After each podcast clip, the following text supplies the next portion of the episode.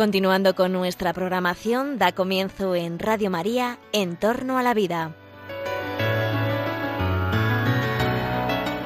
Un espacio dirigido por Jesús San Román.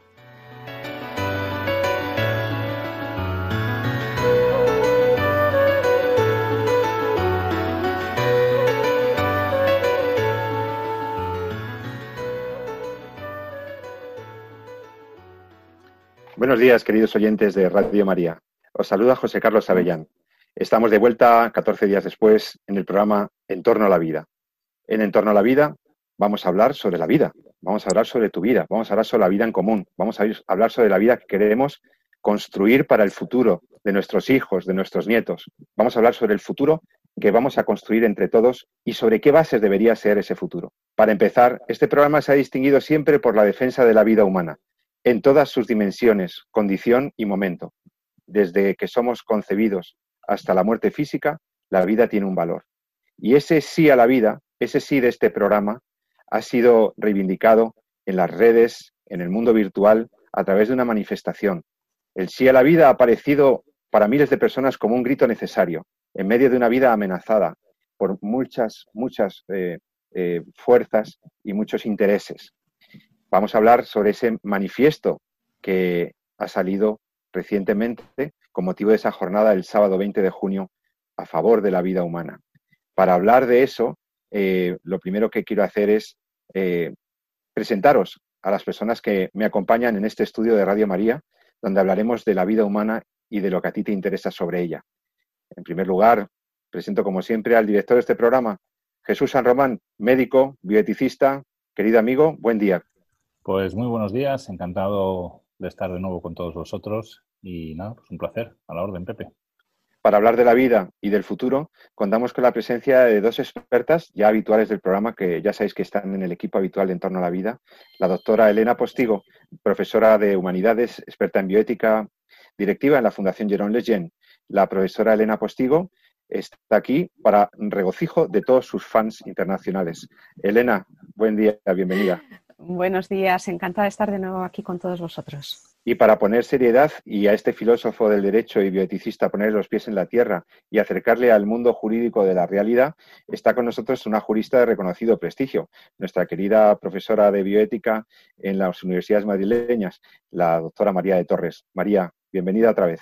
Muchas gracias, un saludo para todos. Se puede hablar de cosas serias, pero con sentido del humor, ¿eh? Así es. Vamos a ver si pasamos un rato entretenido con los oyentes y además podemos tocar temas que les puedan dar pues ideas, reflexiones útiles que compartimos con vosotros como voluntarios de Radio María con la mejor ilusión. Pero fijaos que hay una cosa, hay un acontecimiento sobre la vida que, todos los años se produce eh, al final de la primavera y que es la manifestación a favor de la vida. No pudo tener lugar este año 2020 por las restricciones mm, del estado de alarma y en ese sentido lo que hicieron los grupos a favor de la vida y un montón de asociaciones que los apoyamos y que estamos ahí, pues fue organizar una reunión virtual, una, una acción multitudinaria a través de el mundo virtual. Y creo que para contarnos cómo ha ido esa jornada, ese sí a la vida tan especial del 2020, creo que está con nosotros una de sus artífices, que es Alicia Latorre, eh, presidenta de la Federación de Asociaciones Provida de España. Eh, Alicia, ¿qué tal? Buenos días. Yo no sé, mientras se conecta Alicia, que es la organizadora, la gran, la gran organizadora de estas jornadas de la vida en los últimos años, eh, mientras se conecta Alicia la torre, no sé si, alguno de vosotros habéis podido leer el manifiesto o podríais leer algunas líneas que os haya llamado la atención. Sí, eh, la verdad es que, bueno, primero yo creo que antes de, leer el manifiesto, a mí me gustaría felicitar ahora cuando esté Alicia, se lo voy a, eh, se lo voy a decir personalmente, porque decir, hemos encontrado un momento dado en el que valores, verdades, como la defensa de la vida, han estado presentes en una situación casi transversal ¿no? a lo largo de toda la pandemia. Entonces ha sido muy bonito que el día 20, que es cuando se celebra precisamente esa sesión por la vida o esa marcha por la vida, no haya caído en el olvido precisamente en este año, ¿no? sino que los, los propios organizadores han dicho este año más que nunca, aunque sea online, hacemos también esa, esa, esa marcha. ¿no? Entonces, en ese sentido, precioso. A mí me, gusta, como siempre, el primer punto del manifiesto, ¿no? que ahora nos comentará un poquito más Alicia, ¿no? Toda vida humana es valiosa, única e irrepetible. Esto lo hemos dicho mucho en antena, ¿no? que toda vida importa, ¿no? Y tiene una dignidad que no pierde con la enfermedad, que no pierde con la edad y que no pierde en las circunstancias adversas. Por eso el derecho a vida es indiscutible e innegociable. ¿no? Este, es, este punto de partida es precioso ¿no? en, ese, en ese manifiesto. Yo no sé si Alicia ya la tenemos y nos escucha. Alicia, hola. Hola, ¿qué tal? Hola. Alicia La Torre, buen día, organizadora. Te felicitamos todo el equipo y, te agradecemos la organización y el éxito de esta actividad que organizaste el pasado sábado con otras organizaciones. Cuéntanos cómo se gesta esto y qué, cuáles han sido los resultados que destacarías de, esta, de este sí a la vida manifestado en, este, en estas circunstancias tan especiales del 2020. Eh, pues sí, bueno, primero no soy la organizadora, yo coordino un poquito las asociaciones, pero esto es fruto del trabajo de un equipo comprometido que aprovecho para darle las gracias, porque este año ha sido el más difícil todavía, ¿no? Pero eh, está claro que había que sacar adelante la iniciativa. Eh, nació en 2011, aunque sabemos que las asociaciones pro vida pues llevaban trabajando en España muchas desde el año 78, que se dice pronto, otras de manera más reciente se han ido creando. Pero nos dimos cuenta que además de ese trabajo que se realiza durante todo el año, era importante tener una vez al año, en torno al Día Internacional de la Vida, 25 de marzo, ese testimonio público y unitario. Entonces, primero lo aplazamos, el día 10 de marzo ya vimos la cosa no pintaba bien, dijimos vamos a aplazarlo y, bueno, decíamos, ¿qué hacemos? Porque no sabemos cómo va a estar el panorama después del verano y dijimos, bueno, hay que actuar. ¿Qué podemos aportar en estos momentos que son especiales también? El tema del coronavirus, yo creo que hay una sensibilidad especial también hacia la vida humana, especialmente la más vulnerable. dijimos, pues nada, online tenemos esa suerte, ¿no? Incluso tiene sus ventajas de poder llegar a, cualquier parte del mundo, a cualquier rincón. Y bueno, pues así lo hemos hecho, la verdad. Eh, hemos aprovechado no solamente para lo que ya se defiende, que la causa sí es importante, sino al mismo tiempo para que fuera algo didáctico, porque esta, esta iniciativa es un compromiso, desde luego, con la unidad, en primer lugar con la vida, por supuesto, eh, con la verdad también, pero me parece que también es un, eh, un compromiso pues con eh, pues eso, con la, verdad, y, que falta mucha verdad y mucha manipulación, y que era una manera también de dar a conocer la iniciativa y todo lo bonito que, entraña. Así es que hemos recogido pues un poquito lo que hemos podido, ¿no? Pero yo creo que, ha estado bien. ¿Qué destacarías de las conclusiones o del manifiesto que habéis difundido en las redes y que todos los oyentes pueden, pueden encontrar también en, YouTube, si no me equivoco? Eh, sí, bueno, además de que pueden seguir el acto completo, que de verdad es muy bonito, hemos tenido testimonios preciosos, no sé si nos va a dar tiempo a hablar de un poquito de esto, pero ese manifiesto recoge, eh, hemos tratado de que sea completo, por una parte, eh, nuestras demandas, es decir, hay mucho que mejorar eh, en todo, ¿no? En la ayuda a la embarazada, en que en cuanto a la educación especial, especialmente de los eh, aquellos más vulnerables, ¿no? De, estos colegios que la nueva ley quiere quiere quitar. la ayuda, o sea, el, el tema de la eutanasia, que es una ley que está, nos la están o sea, están avanzando de manera silenciosa porque siguen adelante con ella, ¿no? Eh, y pero bueno, lo que queremos es que quede muy claro, primero, o sea, por una parte nuestras demandas, pero también nuestros principios, que son principios objetivamente buenos para todo el mundo. La defensa de toda vida humana, como habéis comentado, del punto y la dignidad que tiene, pero todo, ¿no? Eh, nosotros estamos contra todo tipo de violencia, desde la que se gesta en el interior de una mujer embarazada hasta del terrorismo, del maltrato, de, tantísimas cosas que hay. Queremos que, llegue, que todos los recursos de un Estado eh, se dediquen al servicio de la vida, nunca en contra. En fin, hay muchas cosas, son puntos, creo que son bonitos eh, para pensar, pero más que nada es que no son teóricos. Es que tenemos que luchar por hacerlo realidad. Y gracias a Dios, en muchos puntos y, muchas personas, que hay muchísimas gente buena que se está dejando la piel, están haciendo, eh, están haciéndolo realidad. Entonces, bueno, pues yo creo que es también eh, una, es una celebración eh, que es bonita, todo el mundo que va repite este año sin ser físicamente, porque también hemos querido mostrar esa parte buena que muchas veces no aparece, que devuelve la esperanza, esos ejemplos de superación, de gente buenísima, de, adopción, de niños con, dificultades, de pues, la gente que se está dejando la piel en eso, en los cuidados paliativos, eh, hemos querido tener un recuerdo especial para las víctimas del coronavirus, especialmente los que han muerto solos, abandonados, y por esa gente que ha, entregado literalmente su vida. O sea, hemos tratado un poquito que sea todo no se puede, pero pequeñas pinceladas que despierten un poquito la, inquietud de quien no la tenga, que fortalezcan a los que ya están en esto, y que desde luego pues pongan sobre la mesa eh, tantas cosas bonitas, ¿no? buenas que, tiene la vida, porque tiene, como decíamos en el punto final, la cultura de la vida tiene una fuerza arrolladora en sí misma porque contiene verdad, contiene esperanza, mejora a quien está involucrada y mejora a la sociedad.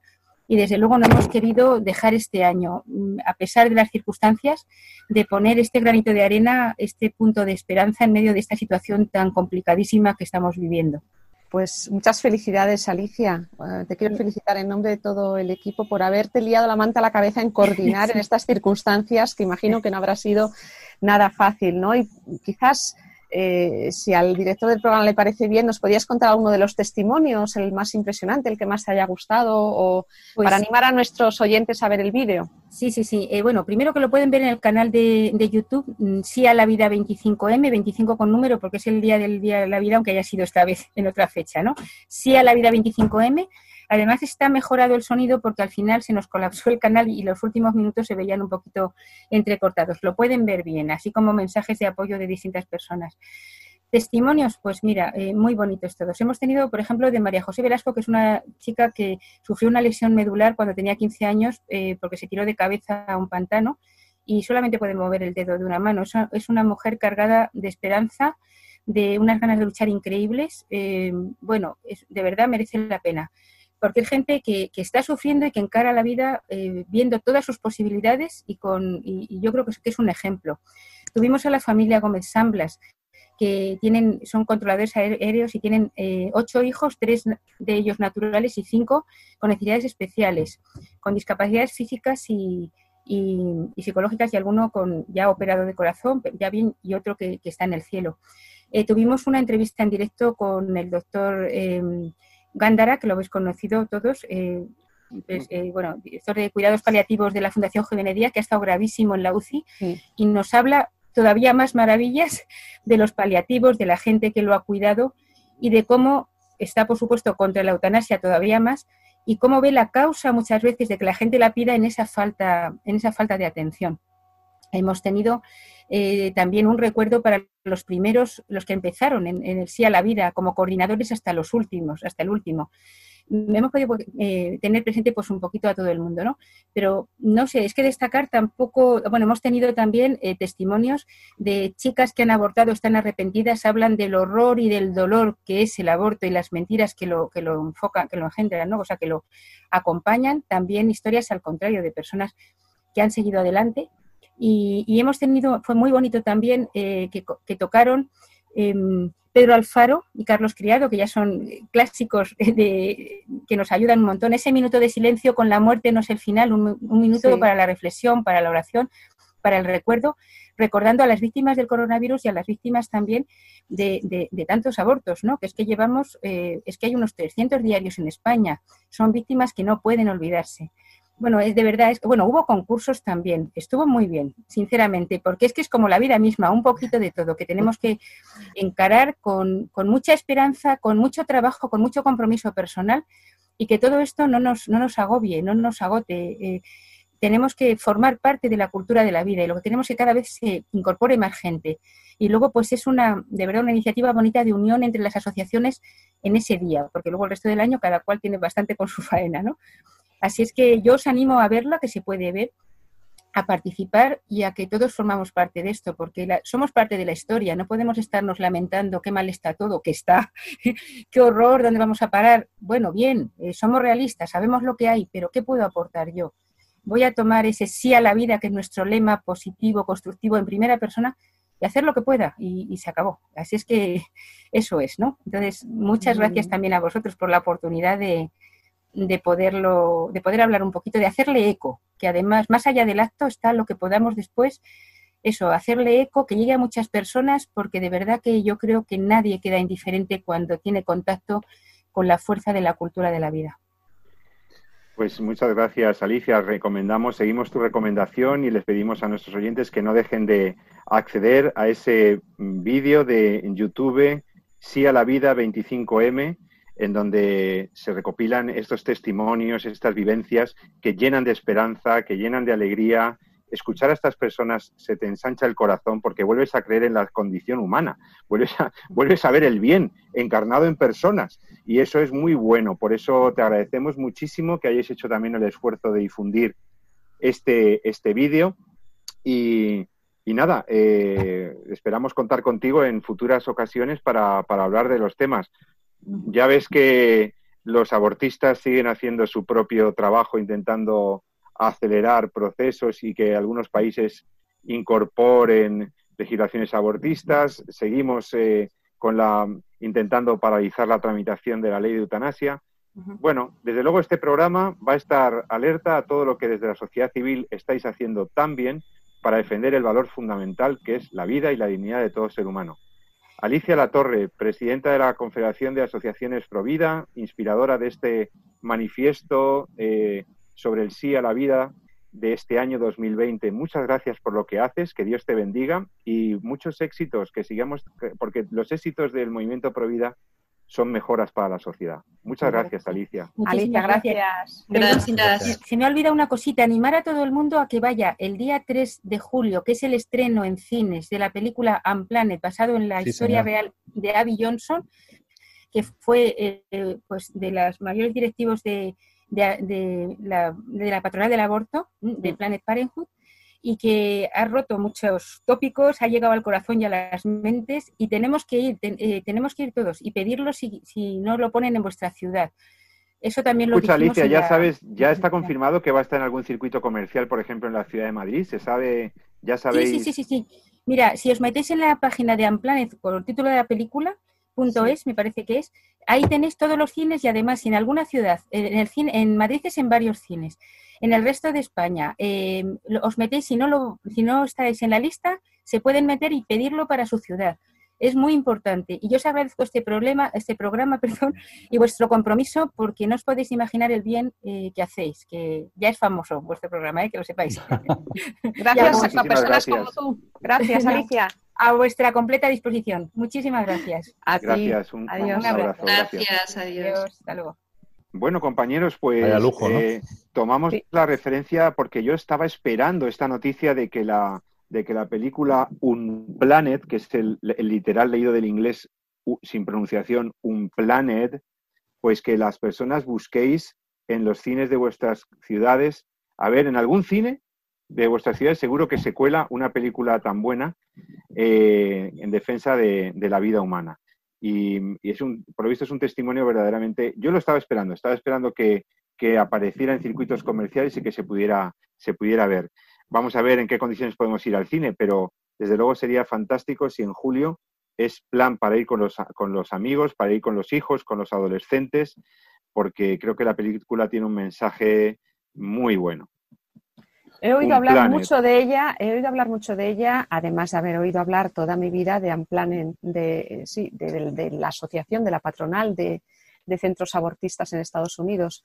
Y me alegra mucho saber, por dar una nota positiva a nuestros oyentes, que dichos centros están de capa caída, es decir, están perdiendo fondos, están perdiendo gente que acuda a ellos, que está viendo ahora mismo, sobre todo en Estados Unidos, políticas eh, eh, vida en defensa de la vida y de apoyo a la mujer embarazada. ¿no? Sí, la verdad es que se, están moviendo mucho para que ciertos candidatos eh, tengan más votos, ¿eh? porque si el plan Parenthood se ha alineado claramente en apoyo de, Biden, o sea que ya los abortistas están financiando campañas electorales de partidos concretos que saben que mañana les, les, les aprobarán leyes favorables a su, a su gran negocio de la muerte de los inocentes. Mm. Es muy triste decirlo, pero hay muy pocos presidentes o líderes políticos que estén plantando cara a las legislaciones y a la deriva proabortista que hay en algunas naciones. Me preocupa especialmente Iberoamérica, donde este tema por, por valores cristianos y valores familiares instalados en las sociedades había encontrado poco, poco eco y sin embargo los lobbies abortistas se mueven muy fuerte para presionar a los políticos para que agilicen la agenda abortista en las legislaciones de los estados. Ojalá, ojalá y un Planet sea, uno de los, y todos los movimientos civiles de la sociedad civil como un gran movimiento social nos devuelva a, la defensa del valor fundamental. Quería hablar Jesús San Román. No, solo comentar, yo la, película la, conozco desde que se estrenó, eh, con muchísimas dificultades además en, Estados Unidos, porque hubo un, interés muy fuerte por que no saliera a la luz esta, esta película, precisamente porque cuenta un caso real y además lo hace sobre un enfoque que yo creo que es eh, muy atractivo, ¿no? Y esto ha pasado en todos los sitios donde se ha estrenado. En Canadá también hubo serias dificultades y, nos llega aquí casi un año después, ¿no? Eh, de, haberse estrenado en, Estados Unidos. Y yo creo que el enfoque es muy interesante porque es un enfoque eh, muy de amor a la verdad, ¿no? Esto es yo no quiero hacer spoilers de la película, ¿no? Quiero que me gustaría que la gente fuera a verla y tomara su propio voy a contar lo que viene en el argumento, ¿no? Efectivamente es la, vida de una directiva, o es más que la vida, es la, realidad que vive una de las directivas de, una de las, de las clínicas y, em, y a ver si creo que tengo algunos problemas de sonido. Sí, se escucha un sonido, un pitido de fondo, Jesús. Queridos oyentes, estamos en Entorno a la Vida, conectados en remoto los cuatro intervinientes de este programa, el doctor Jesús San Román, la doctora Elena Postigo y la doctora María de Torres. Y yo mismo, José Carlos Avellán, conductor de este programa. Estamos intentando resolver este pequeño problema técnico para que se escuche bien al doctor. ¿Me oís bien ahora? Con un poquito de eco, con un poquito de eco, Jesús, baja un poquito tu, tu sonido de, ingreso, pero eh, está bien. Sí, mejor. Vale, es que yo creo que tengo problemas con los cascos, así que me los voy a me los voy a quitar. Te escuchan muy bien. Perfecto, es son problemas de... Bueno, pues como comentaba, mm, eh, cuenta pues la vida de una directiva de, de, Planet Parenthood que estabais comentando, de ahí el nombre de Unplanned, ¿no? Precisamente el título, la, traducción es no planificado, ¿no? Precisamente jugando un poco con, con bueno pues esa política ¿no? de planificación familiar que en el fondo es una política de defensa ¿no? del aborto ¿no? y esto es una chica que eh, en un momento dado es testigo de lo que significa realmente el aborto. Testigo. Entonces había trabajado siempre en pro del aborto, pero nunca se había dado cuenta de lo que realmente era. Y en un momento dado descubre, por un accidente, tampoco quiero contar mucho, lo que realmente es la realidad del aborto. ¿no? Y es cuando se lo replantea. Entonces, es muy bonito ver cómo realmente cuando uno, cómo la verdad se, abre camino, ¿no? Cuando uno realmente analiza lo que está. Y esto yo creo que pasó también en el caso de, de Nathanson, ¿no? que es uno de los doctores que hace muchos años, cuando yo era estudiante, tuve ocasión de irle, de irle a ver a la, a la Complutense, porque vino a España aquí a comentar, una, realmente no una película, un pequeño cortometraje que también está disponible, yo creo que sí, no sé si es en YouTube o en alguna otra de estas plataformas de vídeo que hay en online, que se llama El Grito Silencioso, ¿no? Y es precisamente cómo él, él descubre con el desarrollo de la ecografía, eh, de repente es consciente de lo que está haciendo o lo que le está ocurriendo al niño cuando realmente cuando está practicando un aborto. El doctor Nathanson era uno de los principales, uno de los más activos médicos abortistas que había en Estados Unidos. Ya falleció y, él en uno de los abortos, eh, asistiendo, viendo un aborto con una ecografía, se dio realmente cuenta de lo que estaba, de lo que estaba él haciendo. Y es cuando, claro, cuando uno es consciente al margen de toda propaganda de que realmente está eliminando una vida humana. Y es la, esa realidad se abre con una fuerza cuando realmente lo ves, ¿no? Y vio cómo se movía el niño en el interior de su madre, cómo evitaba la alegra, que es lo que se utiliza para abortar, incluso, y la película llama así el grito silencioso, ¿no? Cómo llegaba a abrir la boca, cómo llegaba a quejarse, ¿no? De, de, lo que él estaba haciendo. Y eso le removió tanto que abandonó el tema de, abandonó el aborto y fue uno de los principales activistas en pro de la defensa de la vida, ¿no? Esto, como digo, es, eh, yo le conocí de joven, siendo estudiante de medicina, y, bueno, y esta película va un poco también en esa línea, ¿no? Es una película en la cual, pues es muy tomar decir, bueno, sí, mira, no, como, mira, llega un momento dado en que la propaganda, las, los argumentos fáciles en las tertulias de televisión o incluso tal, no tienen ninguna solidez cuando uno realmente se da cuenta de lo que significa el aborto, no ya desde la perspectiva de la madre, como bien nos comentaba Alicia, ¿no? En ese, esa sensación de, o esa realidad tan dura, ¿no? Para lo que está viviendo la madre, sino también desde la realidad de la eliminación del niño, ¿no? Que es que quien muere, ¿no? En el, en el procedimiento, ¿no? Y me atrevería a decir que una parte de la madre también eh, muere con él. Así que, bueno, pues es una película que no debe ser eh, para todos los públicos, es una película de ser porque, pero nos va a hacer reflexionar. Yo tengo muchas, muchas ganas de verla. Entonces, tú que la has visto, Jesús, ahora el 3 de julio, cuando estemos atentos a su distribución comercial en España, eh, tú que la has visto, ¿recomendarías ir, por ejemplo, con hijos adolescentes? No, no, yo no, la he visto. Me, tengo ah. ganas de verla. He visto la del grito silencioso de Nathanson y yo creo, hombre, para adolescentes sí, Creo que sí, que conviene mucho porque, mira, una de las cosas que nos ocurre, yo, eh, sobre todo en la universidad y, cuando hace poco este año en la universidad hemos tenido un ciclo de conferencias de bioética en la que habéis, eh, tenido el privilegio de, que vinierais vosotros a dar alguna, alguna clase, pero es muy bonito hablar con, jóvenes, porque eh, la sensación de búsqueda del auténtico permanece intacable. ¿no? El, el, adolescente, el joven, tiene esa necesidad ¿no? de buscar lo auténtico y de buscar la verdad. ¿no? Entonces, cuando uno les saca y les hace reflexionar fuera de lo que toca, de lo que es políticamente correcto o de lo que toca en su. y empieza realmente a enfrentarse a sus propias contradicciones, es cuando el, adolescente está capacitado para ahondar un poquito en el conocimiento de la, de la, verdad, porque estamos en un mundo en el que prácticamente no te deja pensar, ¿no? te da las soluciones, ¿no? en función de lo que de lo que interesa o de lo que mueve, ¿no? Y te, y te poco más o menos que te dice, no hace falta que te preocupes por esto porque ya te digo yo lo que tienes que pensar o lo que tienes que hacer, ¿no? Y no te preocupes por tener una sexualidad responsable porque tienes el aborto. Y no te preocupes por cómo cuidar la fragilidad al final de la vida porque te voy a poner la eutanasia como solución, ¿no? Entonces está constantemente orientándote hacia salidas, o no te preocupes si tienes, eh, eh, yo qué sé, problemas en tu matrimonio porque te, en el fondo aquí tienes herramientas para acabar con él. Entonces, eh, en, esa, en esa realidad, la gente en general piensa poco, se enfrenta poco a los problemas ¿no? y va a la solución que tiene. Y el aborto, desgraciadamente, ahora mismo se vende como una solución a un, al, problema de encontrarte que, tiene, que te viene un hijo con, dificultades o con malformaciones o con alguna enfermedad.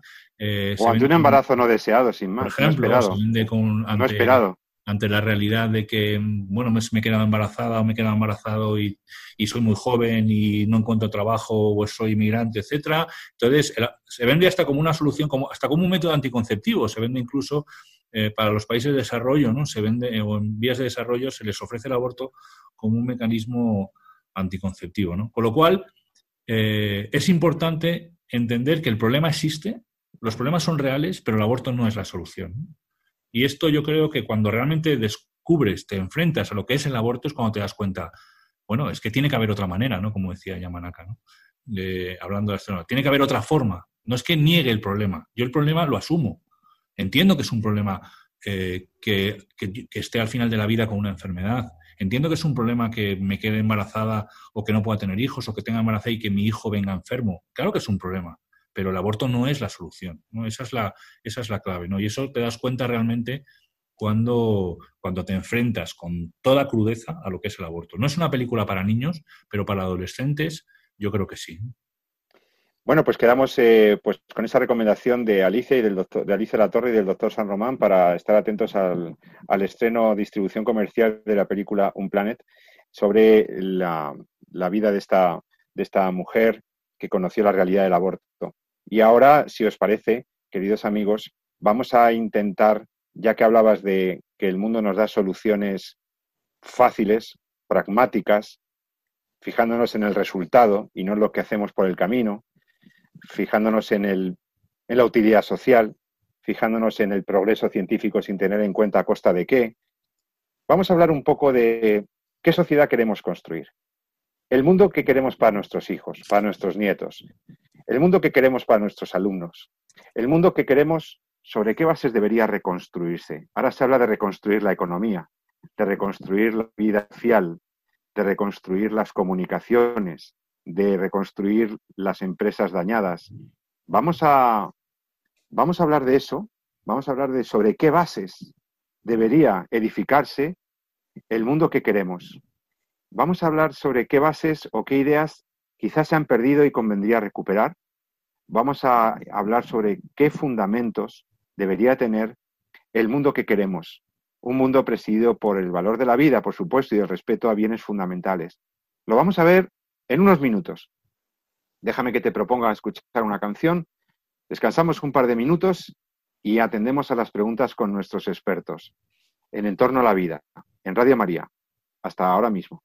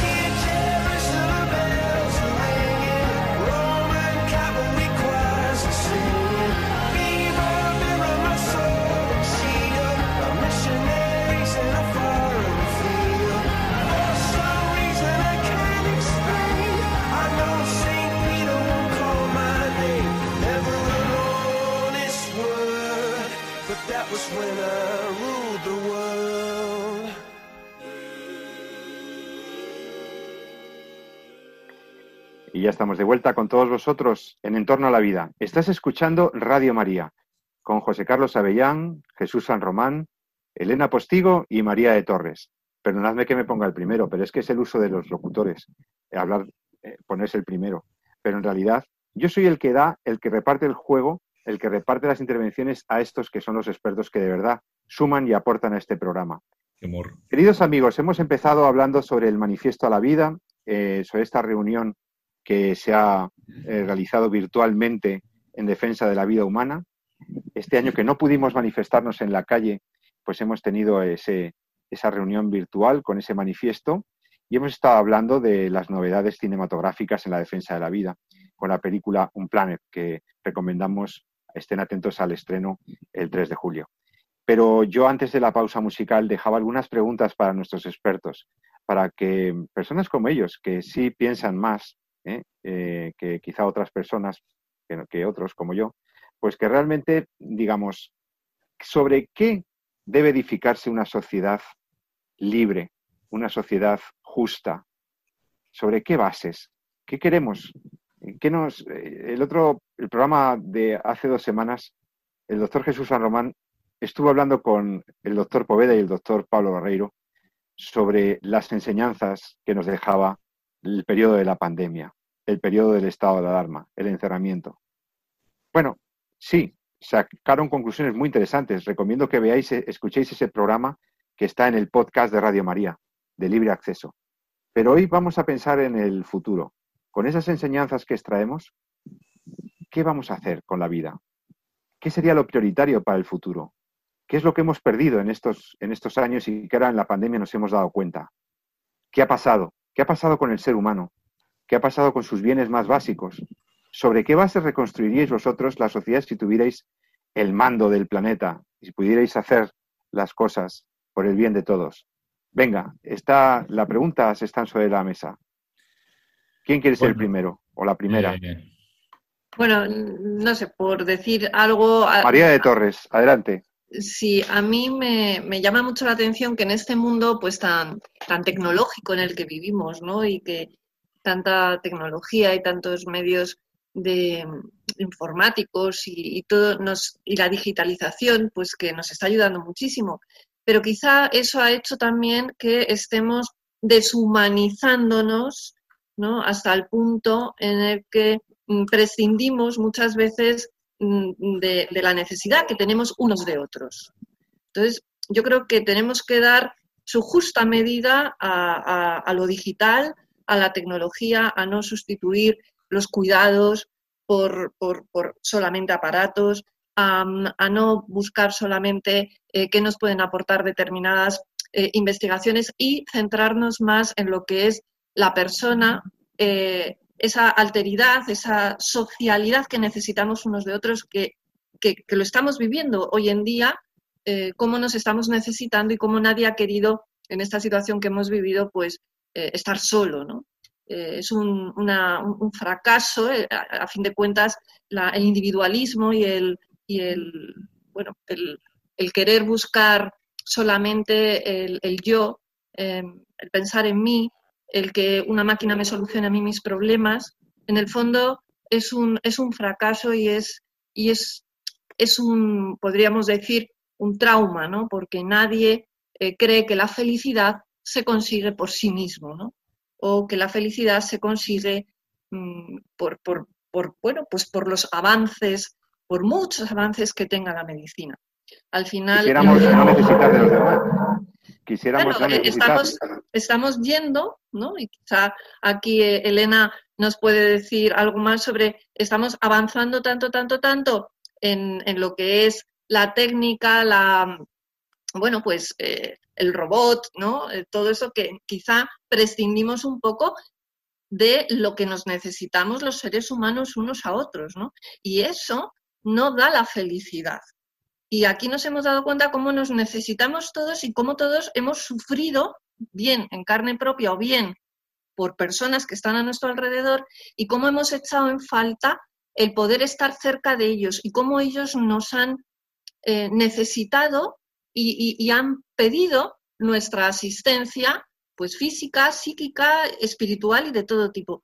Y yo creo que esto nos ha enseñado a que tenemos que volver a, a la humanización, a la humanización que hemos tenido, somos y seremos. Es decir, mm, de lo que estamos hechos, de la pasta que estamos hechos. En el fondo todo el mundo quiere ser feliz junto a otro, porque eso es lo que te da la felicidad. No te la da el, morir solo, no te la da el, simplemente tener el mayor mm, contacto con el mejor, la mejor tecnología, etcétera, etcétera. A mí me ha gustado mucho uno de los puntos del manifiesto que habla de la humanización de la medicina y de la investigación. Yo creo que ese, punto es clave ¿eh? para conseguir que realmente volvamos a, tratarnos entre nosotros como lo que somos. Doctora Postigo. Estoy completamente de acuerdo con lo que acaba de decir la profesora de Torres y, eh, por abundar en un aspecto, efectivamente, que se ha puesto de manifiesto en esta, en esta crisis sanitaria, ¿no?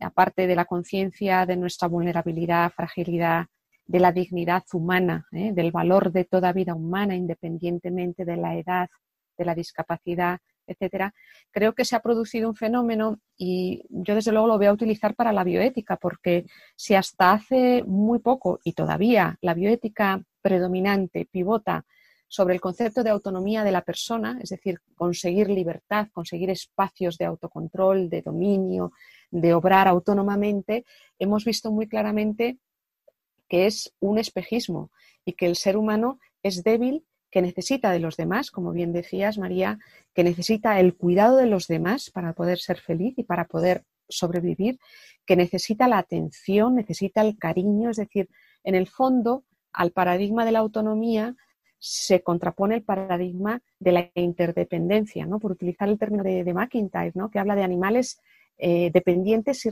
racionales y dependientes. Efectivamente, es que somos dependientes, no podemos vivir solos, necesitamos de los demás para llegar a la plenitud de nuestra existencia. Y esto ha quedado muy claro y muy de manifiesto en esta pandemia. Doctor San Román.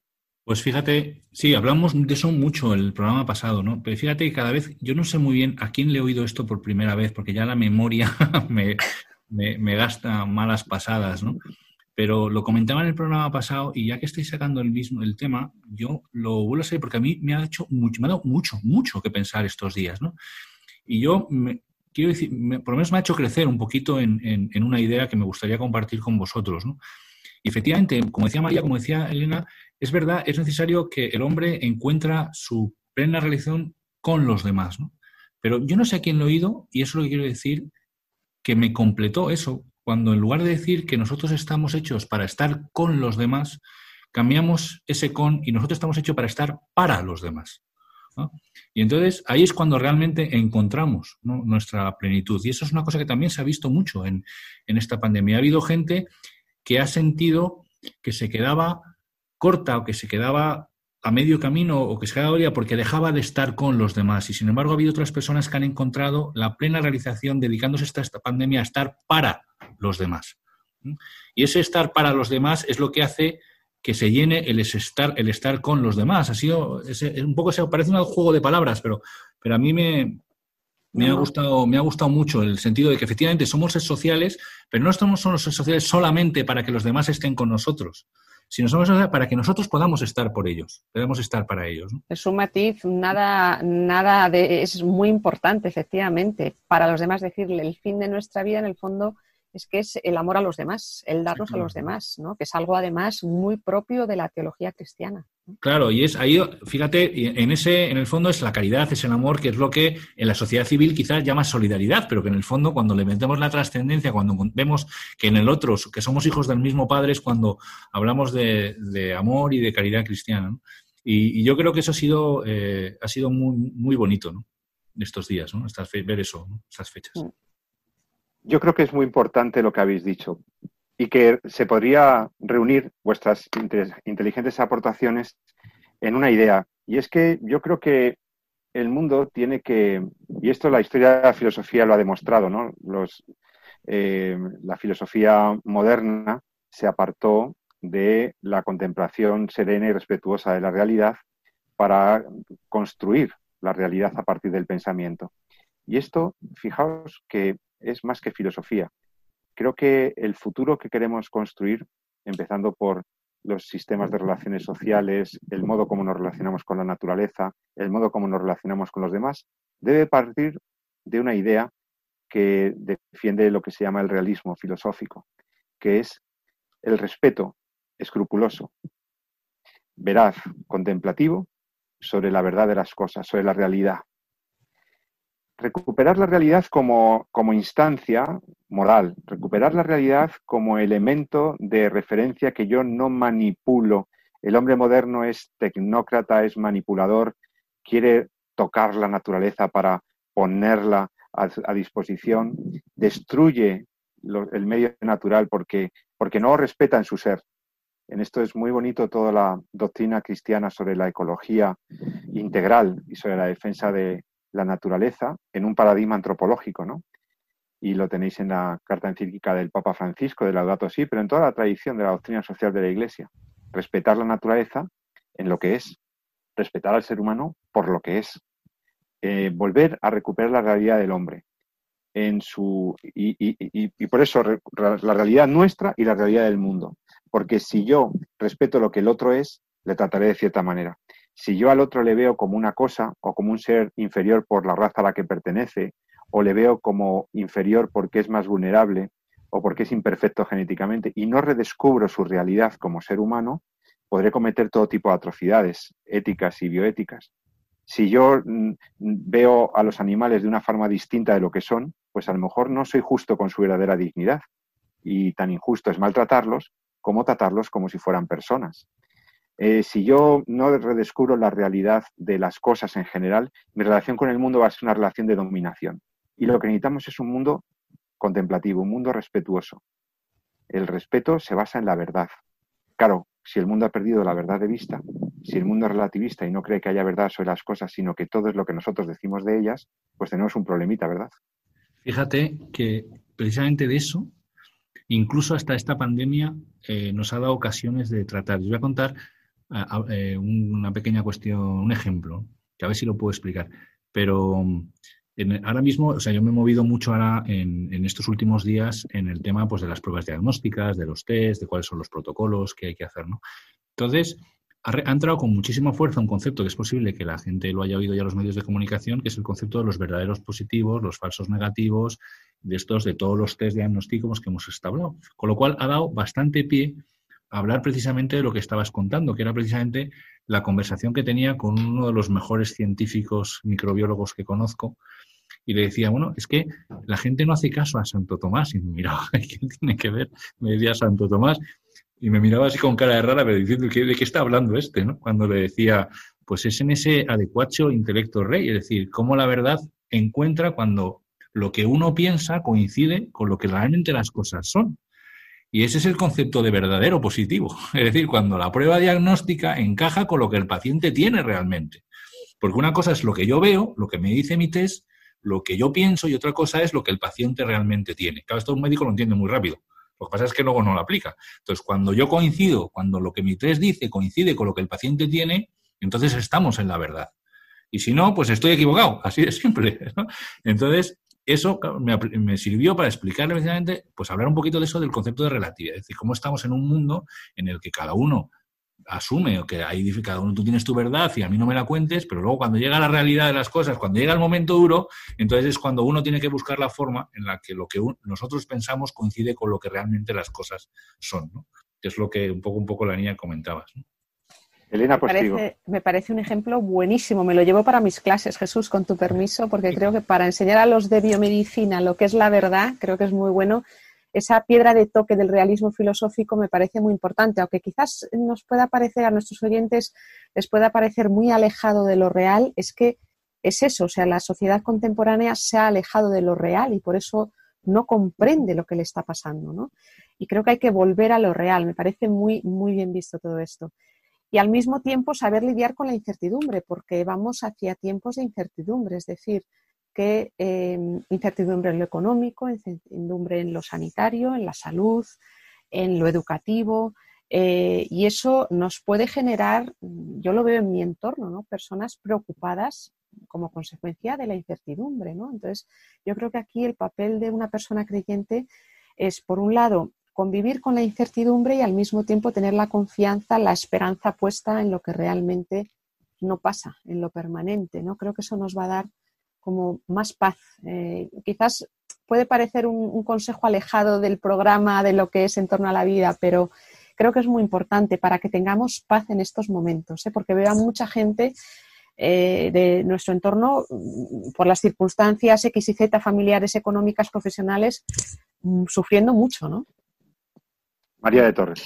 Sí, eh, efectivamente, yo estoy completamente de acuerdo con todo lo que estáis diciendo y creo que se conjuga perfectamente lo que ha dicho el doctor San Román con lo que dice el doctor Apostigo, porque eh, sin realidad no podremos dar sentido a todas las cuestiones que acabas de decir, Elena si nosotros mm, valoramos y tenemos con firmeza y bien asentadas esas realidades, entre ellas está pues lo que es la persona, qué sentido tiene la persona, su existencia, eh, cómo tiene que actuar, cómo tienen que actuar los demás con ella.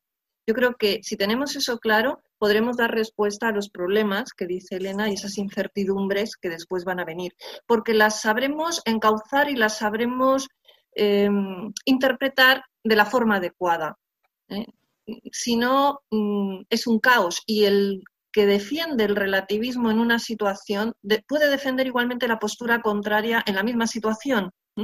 Mientras que el asidero y la, fortaleza y la seguridad que da tener claras determinadas realidades, que es de lo que hay que hablar hoy en día, no podemos hablar de verdades objetivas, no podemos hablar, porque eso lo discuten mucho, pero sí podemos hablar de realidades. Eso creo que es lo que nos puede ayudar a decir, yo de aquí no me bajo porque esto me está demostrando la propia realidad, estoy viendo, estoy constatando lo que es y eso me, me ayuda después a saber actuar en esa situación de incertidumbre en la que efectivamente esa incertidumbre a lo mejor no la agotaremos en su totalidad, pero sí parcialmente mm, tomaré una decisión que no será errónea, aunque sea parcialmente. Y es muy importante, perdón, María, es, muy importante entonces Jesús San Román en un entorno de incertidumbre, en un entorno relativista, en un entorno pues de cierta, de tanta crisis sobre la verdad, no, no perder la paz, ¿no? Y hablar de esperanza. Sí, está claro, ¿no? La esperanza eh, es en el fondo creer que algo bueno es posible, ¿no? Es un poco de cómo podríamos definirla, ¿no? Entonces, eh, ahí siempre cabe, ¿no? Que decir, la verdad siempre se abre camino, Y eso es lo, un poco lo, lo, bonito, ¿no? Hablábamos antes de los adolescentes, de cómo la buscan de forma... Nosotros quizás nos hemos amoldado un poco más al, mundo en el que vivimos, ¿no? Pero la verdad al final siempre se abre camino, Y por tanto, eh, entender que lo bueno, ¿no? Que os decía, eh, lo que es la contemplación de la verdad, que en el fondo es, es, lo bueno, es, es, posible, pues en el fondo es la base de la esperanza, ¿no? Y en ese sentido, eh, nunca se pierde, ¿no? Y...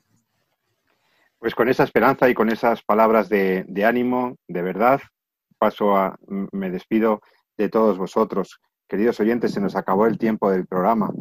Recordad que mm, eh, tenemos una verdad muy grande, que es la que se nos ha revelado en Jesucristo. Tenemos el apoyo infinito de la Virgen María en estas situaciones de incertidumbre. Nos acordamos de todos los que siguen enfermos, de todos los que nos escucháis desde los hospitales, las residencias, las personas que lo estáis pasando mal, esperamos que este programa os haya llenado de ánimo, de esperanza, de que se puede, de que ves esos vídeos que somos recomendados del sí a la vida en el YouTube.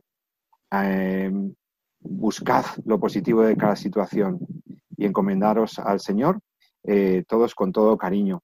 Recuerdo también a todos nuestros oyentes que Pueden escribirnos sus mensajes sugiriéndonos temas, eh, pidiéndonos opinión o valoración bioética sobre problemas al correo de Radio María, al correo electrónico de este programa. Puedes escribirnos a entorno a la vida arroba radiomaria.es. En torno a la vida, todo junto, en a la vida arroba. Y me despido de mis compañeros, expertos, queridos amigos, eh, Jesús San Román, buen día, que pases buena tarde. Igualmente. Nos, escuchamos y nos vemos eh, en 14 días. La doctora Elena Postigo. Gracias. Gracias a todos. Muchas, gracias. Y a María de Torres, que pases feliz tarde, María. Esperamos encontrarnos contigo también en próximos programas. Gracias. Y a todos vosotros, queridos amigos, recordad algunas, algunas ideas que hemos manejado aquí. Recuperar la realidad, una contemplación respetuosa de la verdad, recuperar las ideas positivas, saber gestionar la incertidumbre y apoyarnos en la esperanza que todos los cristianos tenemos. Sabemos que vamos a vencer, porque Él ya ganó, porque Él, nuestro Señor, ya venció. Y por eso nos vamos con toda paz, con toda alegría a enfrentar las incertidumbres del futuro. Con estas convicciones y con estos deseos de felicidad para todos, os deseo que paséis buena tarde y os invito a que sigáis escuchando la programación de Radio María y no lo olvidéis. Ya sabéis lo que decimos en este programa. Amad la vida y defendedla siempre. Muy buenas tardes.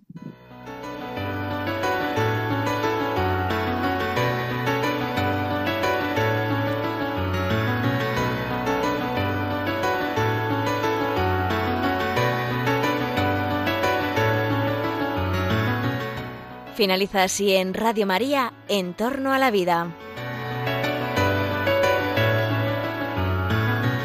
Un programa dirigido por Jesús San Román.